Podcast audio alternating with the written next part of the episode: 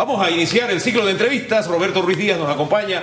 Él es abogado, él es el que eh, presentó esta iniciativa de revocatoria de mandato ante el Tribunal Electoral, revocatoria al alcalde capitalino José Luis Fábrega. Buen día, bienvenido. Gracias, Hugo. Buen día, Susana. Gracias por estar con nosotros. Creo que vamos a arrancar un poquito conversando qué lo motivó a presentar esta iniciativa, porque en esta mesa muchas veces por parte de la alcaldía hemos, escuchado de que se trata de ataques, eh, licenciado, que se trata de personas que tienen un objetivo detrás de básicamente esa intención de aplicar la revocatoria de mandato al alcalde José Luis Fábrega. ¿Qué lo motiva a hacer esto? ¿Tema de desempeño, tema de efectividad, tema de trabajo eh, o, cuántas cosas más? Bueno, mira, aquí lo importante y es que la ciudadanía tiene que entender que lo que nosotros estamos haciendo primero es rescatar y poner en la palestra una figura o una herramienta democrática que existe para revocar el mandato a las autoridades electas.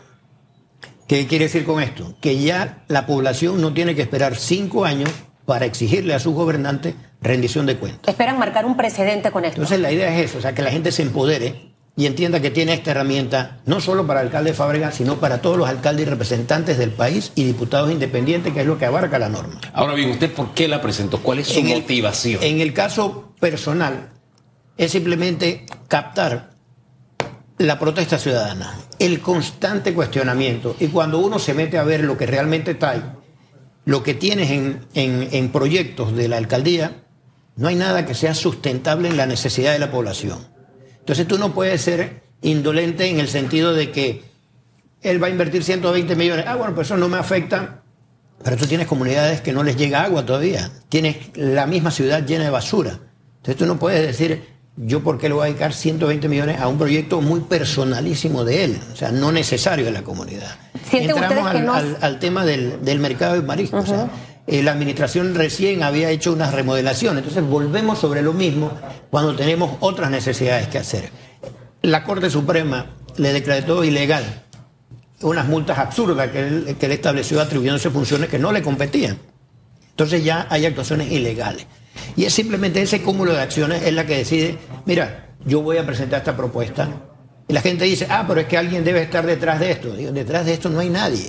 Detrás de esto está un ciudadano, pero que está acostumbrado a quejarse en las Un redes. ciudadano que no pertenece a líneas políticas. Esto A se lo pregunto porque Al día a día, el ciudadano ese de a pie, el ciudadano de Ernesto Córdoba, de Chilibre, de Tucumán, de los 24 de diciembre, que es el que más sufre las administraciones porque los alcaldes no van más allá. Usted sí- iba, a- disculpe, usted iba con una línea de pensamiento que me parecía interesante. Usted es un ciudadano más de los que se quejaba en las redes, pero decidió actuar. Desarrolle esa idea que me parecía interesante. No, es que, él- él- es que lo que estamos buscando con esto es que al empoderarte, la gente entienda que fuera de la red social tú puedes hacer actuaciones. No necesitas ser abogado, que es el caso mío. Quizás me ayude a mí para los efectos de presentar acciones y defender las acciones legalmente.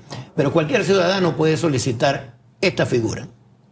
Y tú tienes que salir de esa comodidad que tú tienes en una red social, que hoy amaneces tranquilo en un sofá y dices, ah, eh, este alcalde no sirve o este ministro no sirve, pero entonces, ¿qué haces para resolver el problema?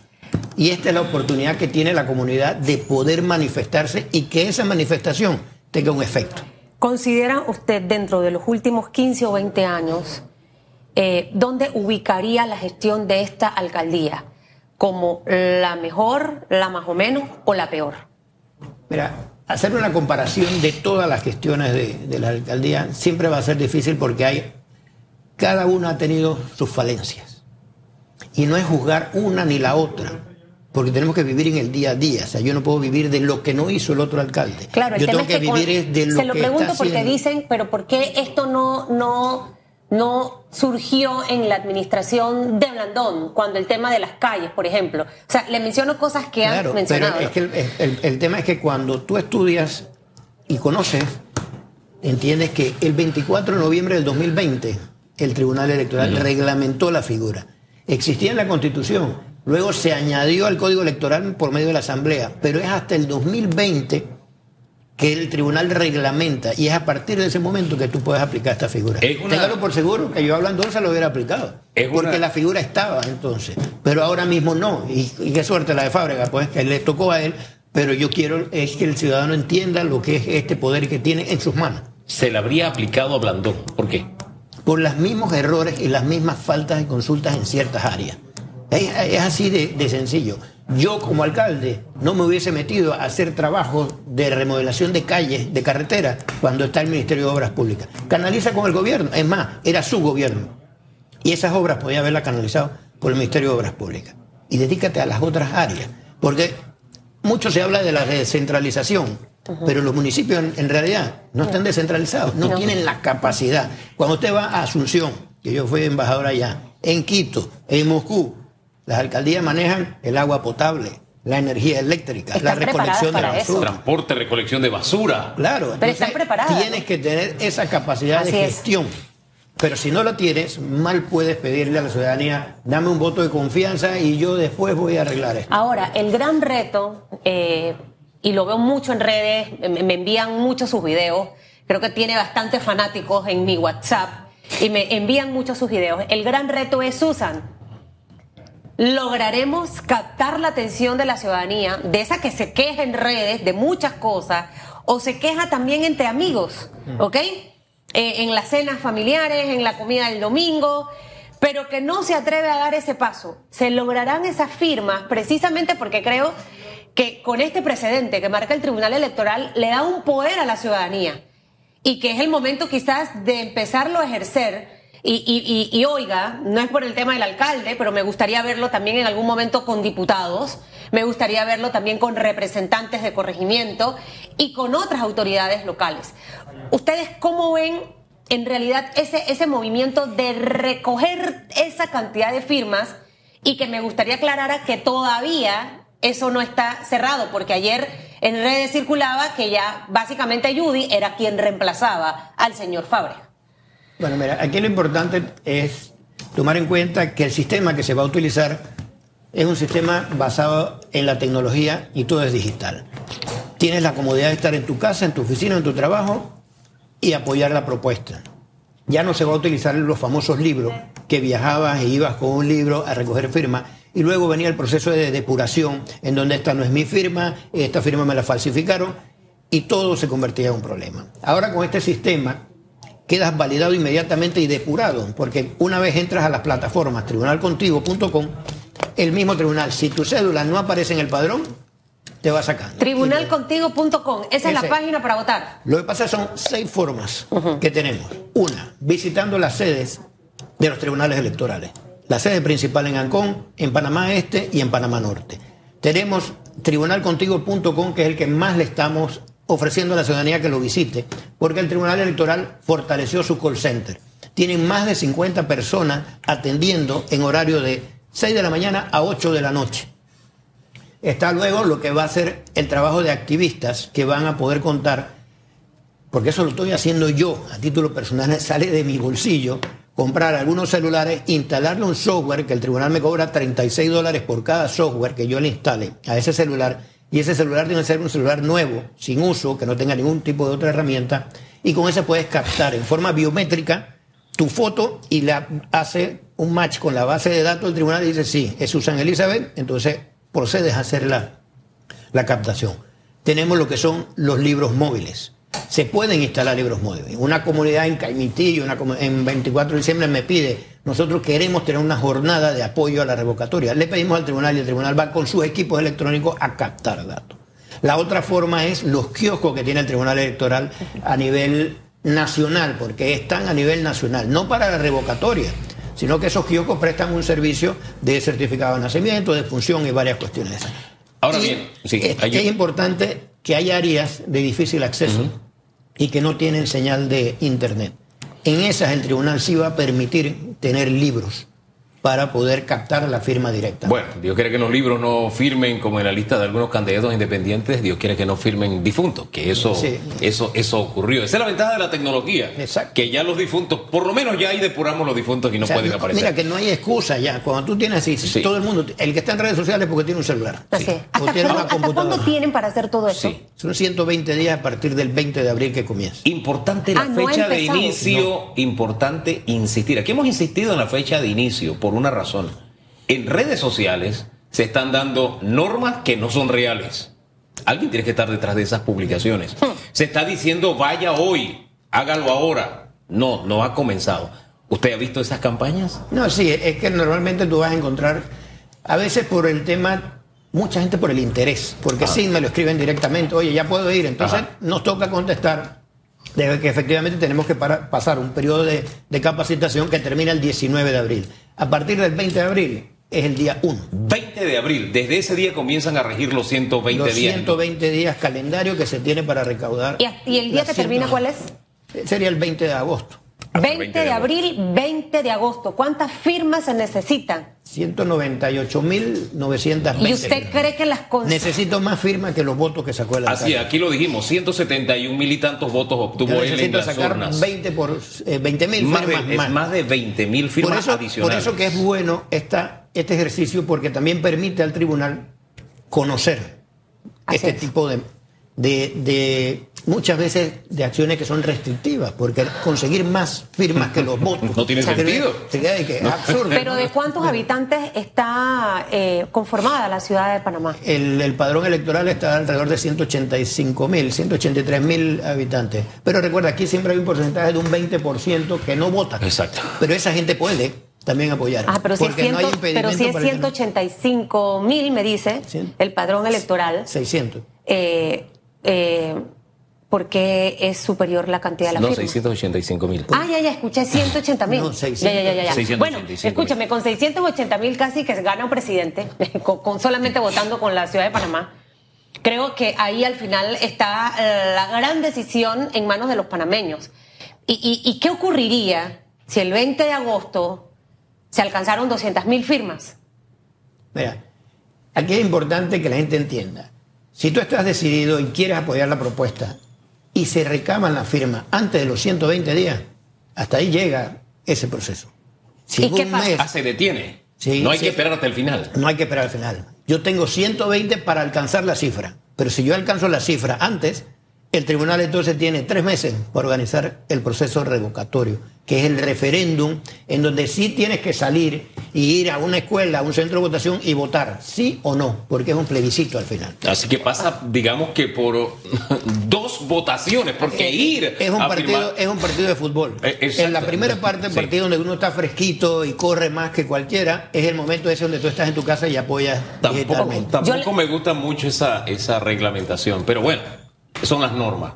Ahora, No, eso conlleva que en esa segunda Sí. votación tiene que votar el 50% por lo menos. adi- adicional, o sea, La es, cuesta arriba, es cuesta arriba, se le pone a 300 ciudad cuesta mil, arriba. más o menos tienen que ir a votar. Pero, ¿quién ocuparía la alcaldía si sale el señor Fabrega? Vamos a hablar de esa posibilidad. Entendiendo de que en los dos escena- escenarios son Los dos son posibles, pero usted le voy a una consulta y ayer tuvo respuesta. Claro. Yo tengo que partir de la posición personal, de- del análisis que habíamos hecho desde un principio con relación a la figura, al cargo. El cargo del alcalde no es un cargo que llegó solo. El cargo del alcalde llega con un suplente, por añadidura. Es un, un objeto accesorio a él. Y manteníamos la posición de que revocado el alcalde, el cargo del alcalde, se iba el suplente. Elevamos una consulta al tribunal. suplente en este caso es la vicealcaldesa. La vicealcaldesa en este caso. E- Esa era su posición. Se va el principal, se va el suplente. Se debe ir el suplente. Se debería. Por se, hizo, se hizo la consulta al Tribunal Electoral precisamente para evitar la especulación y ser lo más transparente dentro de este, de este proceso. Y el Tribunal Electoral nos contesta, pero inicia con una frase lapidaria y dice, esta opinión no es vinculante. Entonces, si la opinión no es vinculante, ¿cuál es la opinión? ¿Cuál es la posición del Tribunal Electoral? ¿Qué pasa? Que quienes tienen la responsabilidad de reglamentar e interpretar la norma es el Pleno del Tribunal Electoral. Y quien emite la opinión es el director de asesoría legal. Entonces es una nota así como un ¿Usted poco esperaría- ambigua. usted yo voy a insistir en esa consulta porque yo quiero tener la claridad. Yo Pero esperaría que necesito. sean los propios magistrados los que respondan la consulta que usted está en su emitiendo. momento. Quizás ellos puede que digan, eh, yo no me puedo adelantar un concepto porque aquí puede que exista después un proceso en el cual no pueden ade- adelantar. Pero el ciudadano merece claridad. Pero la posición del- de la opinión del Tribunal Electoral es Sí. que como la revocatoria es a quien está en el cargo, quedaría, en, en- caso de revocarse, quedaría la vicealcaldesa. ¿Y usted qué piensa de eso? O sea, más allá de, de- su consulta, como bien lo decía al inicio, es ciudadano de este país y representa a, a- a- a muchos de los corregimientos. ¿Qué debería, qué debería ocurrir? Planteando el escenario de que la revocatoria logre primero arriba de las 190 y tantos mil firmas y que luego en el referéndum el 50% vote a favor de la revocatoria, su posición personal cuál sería? ¿Debe quedarse Judy o no? No, yo lo plasmé en la consulta. Yo dije, mi opinión es que los dos se tienen que ir. ¿Por qué? Porque el cargo viene junto con un suplente. Tú no votas separado. Tú no, Cuando llegas a la, urna, tú no tienes de que quiero de alcalde a, a Cheyo Galvez y de suplente a, a Judy. No. Tú votas nada más por el candidato. ¿Quedaría todo siendo exactamente igual si, si quedara, por ejemplo, Judy Meana dentro de la alcaldía? No, no puede ser, eh, eh, no podemos adelantarnos. Por eso yo a mucha gente en redes le digo, no perdamos el norte. El objetivo es, uno, mandar el mensaje a la clase política y a los gobernantes de que el pueblo ya está empoderado y tiene herramientas que las quiere usar. Y dos, si una vez dado el hecho queda la vicealcaldesa. Ella puede, por un acto de solidaridad, decir, yo entré con José Luis Fábrega y yo voy a renunciar. ¿Usted cree que eso podría pasar en Panamá? en Panamá la gente no sabe ni conjugar el verbo renunciar, entonces no creo, pero, pero está en las posibilidades. Ella de repente puede decir eso. Pero si no, se tiene, ella ya se tiene que ver en ese espejo de que así como lo sacaron al otro, ella puede ser objeto de un proceso también de revocatoria por incapacidad o por no ejercer. Ahora, Así que no, quiero adelantarme en este caso. Sí, yo, entiendo que no se quiera adelantar, pero a mí me gusta tomar una decisión sabiendo qué paso voy a dar. O sea, yo, yo necesito saber qué viene después. Porque no es este el caso, pero hay una frase muy común de el remedio nos puede salir más caro que la enfermedad. Es decir, ante una decisión como esa, hay gente que dirá, oye, se queda Judy, qué bien que se quede Judy. Pero habrá gente que diga, no, no, no, no, no, para que se quede Judy, mejor digamos la cosa como está. Puede haber las dos reacciones. Entonces yo, a mí me gustaría como ciudadano tener claro, oye, si sale el alcalde, ¿quién se queda? Y estoy viendo aquí la respuesta de, asesoría legal y me deja con dudas porque no me deja tranquilo como ciudadano. Claro, es que ese es el. Por eso que me llamó la atención. respuesta que no es respuesta. La, frase. Eh, esta es mi opinión, pero la misma no es vinculante. Es lo que cuando uno habla de las demandas de inconstitucionalidad, que el procurador emite una opinión, pero no es vinculante. No es la que vale. Pero puede que sí sea. Ahora, ¿va a insistir usted o no? Que es la pregunta que le hice. Porque yo necesito saber como ciudadano qué va a pasar después. Eh, por eso hemos, hemos sido lo más transparentes y hemos dado a conocer inmediatamente que se nos entregó la nota que la gente conozca el contenido de esa nota, pero yo me mantengo en la posición que no perdamos de vista el enfoque. que es una herramienta democrática que tenemos los ciudadanos para exigir rendición de cuentas. Que así como estamos con el tema del alcalde, hay muchos representantes de corregimiento en el país que no hacen absolutamente nada, que se han dedicado nada más a su beneficio. Esta norma, licenciado Ruiz Díaz, eh, hasta ahora solamente abarca alcaldes y representantes de corregimiento. Y los diputados independientes. Y los diputados independientes. ¿De ¿Qué cosa, no? Los de partido político no. Ahí es donde más. Yo creo que yo soy la primera que encabezo la... Es que el tema de los partidos políticos es porque fue regulado directamente en la Constitución. Ellos se blindaron. Pero bueno, ahora usted está viendo que en la Asamblea pasaron una ley precisamente para que no le puedan revocar tampoco los... Por ninguno de los dos lados. Entonces queda. si, la norma hubiera sido de que no me puede revocar la dirigencia del partido, pero sí los ciudadanos. Pero no, al final ahora ni los ciudadanos ni los partidos. Por esa razón, en esta mesa, al menos de mi punto de vista, yo, eh, sin ser eh, afiliada ni amiga de Yanivel Lábrego ni comitiva, y defendí mucho también la posición de Juan Diego, que luego cambió eh, me iba mucho por esa línea, porque básicamente cada día son más intocables los señores diputados. Y, con esto queda evidenciado, y es para que usted a veces entienda y no se deje manipular de mucha información orquestada muy estratégicamente, con grandes expertos en comunicación y demás, que se encargan de confundir a la gente y que ojalá que en esta oportunidad, señor eh, licenciado Ruiz Díaz, no ocurra con el tema de revocatoria del mandato, porque aquí hay plata. Eh, eh, eso que usted a veces en las redes diciéndole a la gente, ve y ya puedes ir, ahí hay plata. nadie hace eso de, la noche a la mañana y el ciudadano tiene que ser más inteligente. Ahora, quisiera yo que usted me desglosara un poquitito, también para que la ciudadanía entienda un poco. Luego del 20 de agosto arrancaría, en tal caso que se logre la cantidad de firmas, arrancaría septiembre, octubre y noviembre los tres meses en donde el tribunal debe prepararse para ese referéndum. Durante ese tiempo, ¿hay campaña? Así como hay cuando vienen las elecciones, o no. Eh, lo segundo es que para qué mes en tal caso sería el, el referendo, en- entendiendo que 20 de agosto, 20 de septiembre, 20 de octubre, 20 de noviembre, fechas patrias, Navidad, o sea, se, mezclan ahí varias festividades. Bueno, sí, mira, eh, tenemos que partir de la base de que son 120 días, pero no necesariamente hay que llegar hasta allá. Por eso yo comentaba, si en un mes nosotros recabamos la firma, el Tribunal Electoral tiene hasta tres meses, que también lo puede organizar en un mes. Ah, ok. O sea, ese es el periodo que se le da en margen al tribunal para que ellos se puedan organizar, pero lo pueden hacer en dos o, o utilizar los tres meses. Ahora bien, el antecedente que hay de busca de firmas tiene que ver con las reformas, las reformas a la Constitución. Un tema en el que tal vez hay consenso nacional, se necesita una nueva Constitución. Pero los movimientos independientes que se coaligaron fracasaron en la búsqueda de firmas. Se unificaron también partidos políticos de oposición y fracasaron.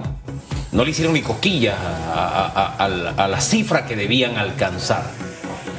¿Qué hará la diferencia? ¿Qué motivará al ciudadano de la capital a firmar la revocatoria de mandato? ¿Qué haría la diferencia? Mira, la diferencia es que es la primera vez que ellos son los que deciden. Ya no es una línea de un partido. El principal problema, y yo lo critiqué, porque yo soy un defensor del tema de la constituyente, lo que no podía defender era el método que utilizaron. Tú no puedes sentar en una mesa a cinco presidentes de partidos políticos que forman parte de los problemas que ha tenido el país para decir yo voy a cambiar la constitución para tener un mejor país cuando tú lo que tienes que hacer primero es un mea culpa. Entonces, la figura fue lo primero, el primer rechazo que tuvo el tema de la constituyente. Así es. Lo otro es que mucha gente no entiende el alcance de lo que es una constituyente y lo que quieren es un remedio inmediato. En el caso de la alcaldía, eso tiene un efecto para allá. Y ese es un atractivo para el ciudadano. Y adicional está el hecho de que por primera vez yo puedo decirle a mi autoridad, no me gusta tu trabajo, no quiero que siga y chao, hasta aquí Chao, llegamos. pescado.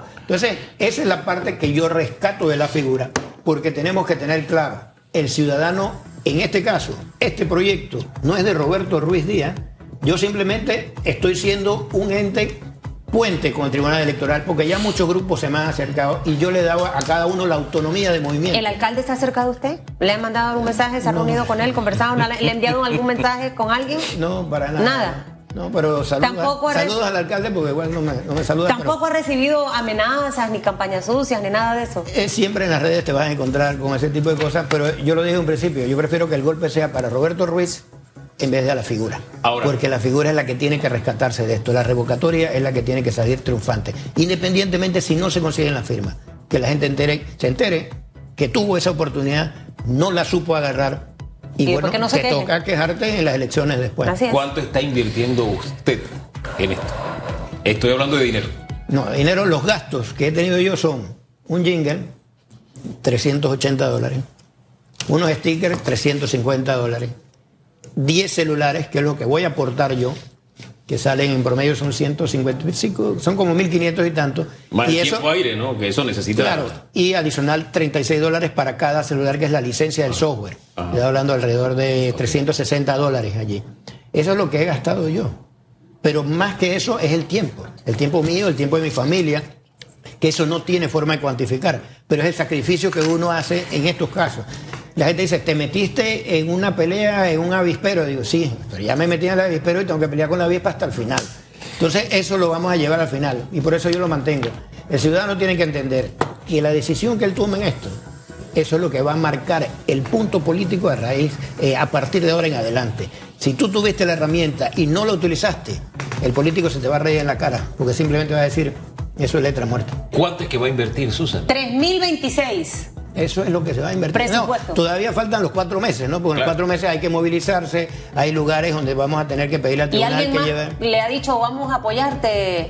No, yo le, le he pedido a la gente que cada uno aporte para sus propios grupos, porque hay grupos, asociaciones, movimientos, y ustedes hagan lo que quieran. Usted, usted- quiere hacer un jingle, hágalo, una camiseta, una gorra, háganlo ustedes. Eso es bueno aclararlo para que no salgan por ahí de que una carta firmada por fulano de estamos recogiendo fondos para la campaña, algo como Sí, eso, sí. no está en el horizonte. No está. Yo directamente no estoy recibiéndole absolutamente sabe, nada y- a nadie. y ya con esto lo dejo porque se es vaya. algo.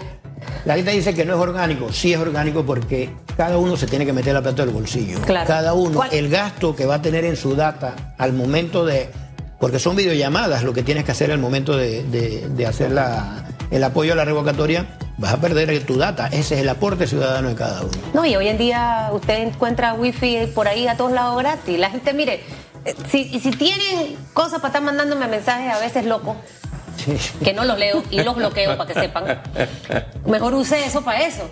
Le iba a preguntar si, si usted cree, los representantes del corregimiento le han declarado básicamente la guerra al alcalde en muchos temas, un grupo considerable. Eh, ¿Usted ha tenido acercamiento con ellos? Ellos le han dicho, ah, de- por Eh, ejemplo, siempre- Willy Bermúdez es uno que, que mantiene una posición muy profesional de sus críticas, ¿no? Eh, bueno, yo, yo te puedo comentar de que conmigo han conversado muchas personas diferentes, todo. Pero lo que más me ha llamado la atención han sido delegados del PRD y figuras del PRD. Oh, ¿En Dios. serio? ¿Qué figuras del PRD? No puedo dar los nombres porque precisamente ellos buscan, pero eh, yo el lunes tengo una reunión importante y, eh, porque son personas que simplemente no están de acuerdo con la gestión del alcalde. Ellos saben que eso le está produciendo un desgaste Al partido. al partido, al gobierno, porque tú llegas en un momento en que esta acción va a medir en la gestión de gobierno. Grupo- Mucha gente dice, voy a votar porque Nito está haciendo, Sí. y esto no tiene nada que ver con Nito, pero esa es su forma de expresarse. Delegados. ¿Grupos del PRD en poder o dirigentes así Delegados. por motivación propia, delegados, representantes, Son, eh, son personas que han tenido cargos importantes en el PRD y que simplemente han decidido que ellos quieren pues ¿Cómo también no votar. Entonces por eso yo he evitado en todo momento de que haya como una organización como tal, porque Claro. esto yo quiero que cada uno lo maneje a su manera. Sí. El ciudadano se empodere y que sea el ciudadano el que decida, yo quiero sacar al alcalde porque no está funcionando. Es usted y su conciencia ciudadana en este caso. Muchas gracias, licenciado. Gracias, don Roberto.